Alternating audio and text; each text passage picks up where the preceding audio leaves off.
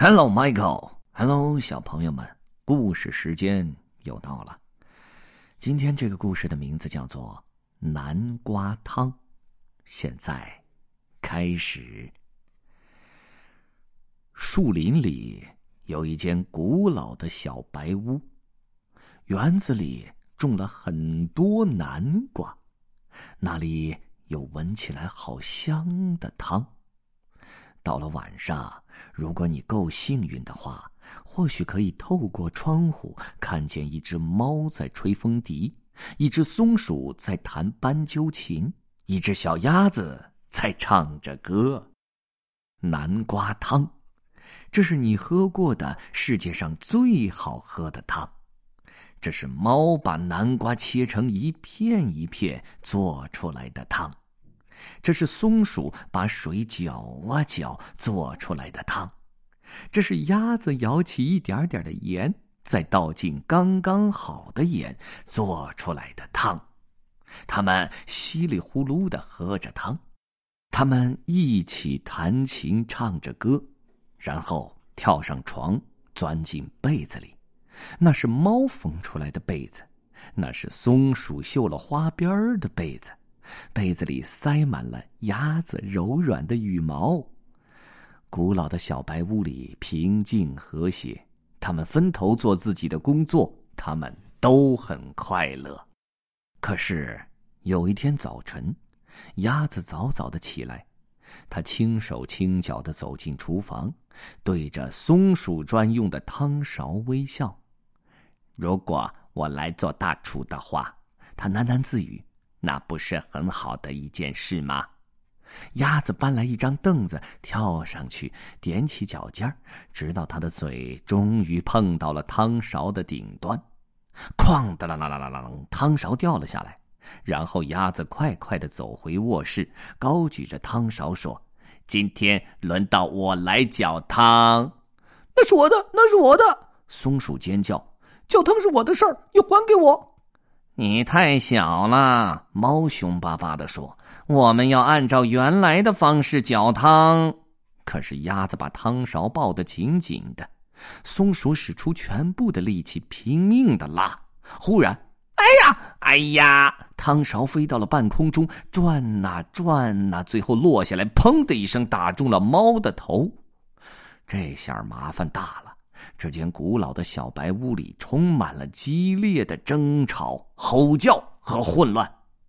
我不要住在这里啦！呃，鸭子哭哭啼啼的说：“他们从来不让我帮忙。”呃，他把行李装进了推车，戴上帽子，摇摇摆摆的离开了。等我们清理好以后，猫生气的说道：“你会回来的。”松鼠也握着它的汤勺在空中挥来挥去，可是鸭子并没有回来，没有回来吃早餐，没有回来吃午餐。哼，我会找到它的。猫带着嘲笑的口吻说：“它只不过是躲在外面罢了。”我敢打赌，喵，它在南瓜园里。可是鸭子不在南瓜园里，他们怎么都找不到它。于是他们只好等待。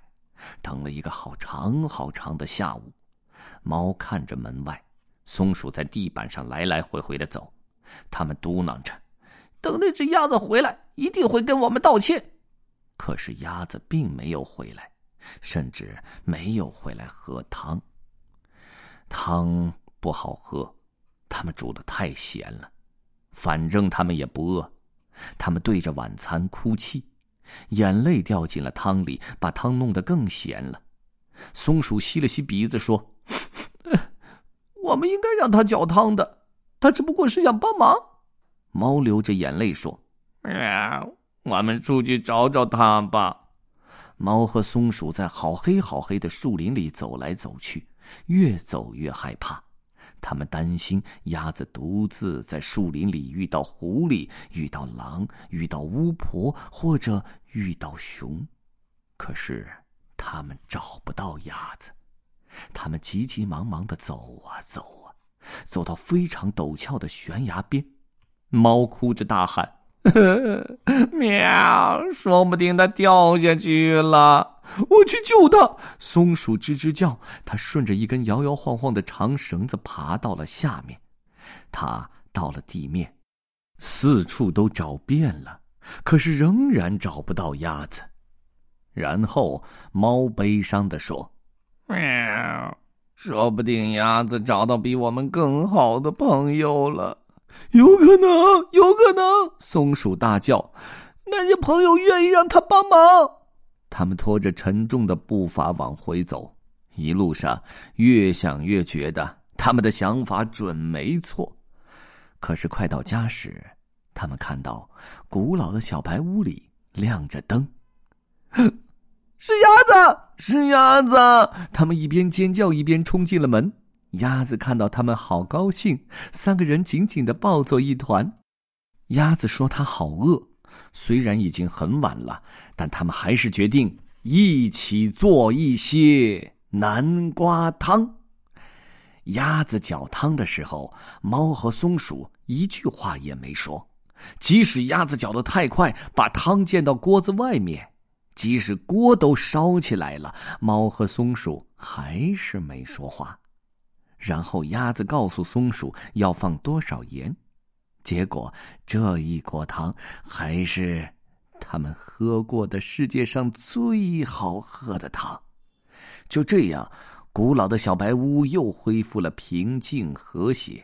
直到鸭子说：“呱呱，我现在，我现在想要吹风笛。” The end. Bye.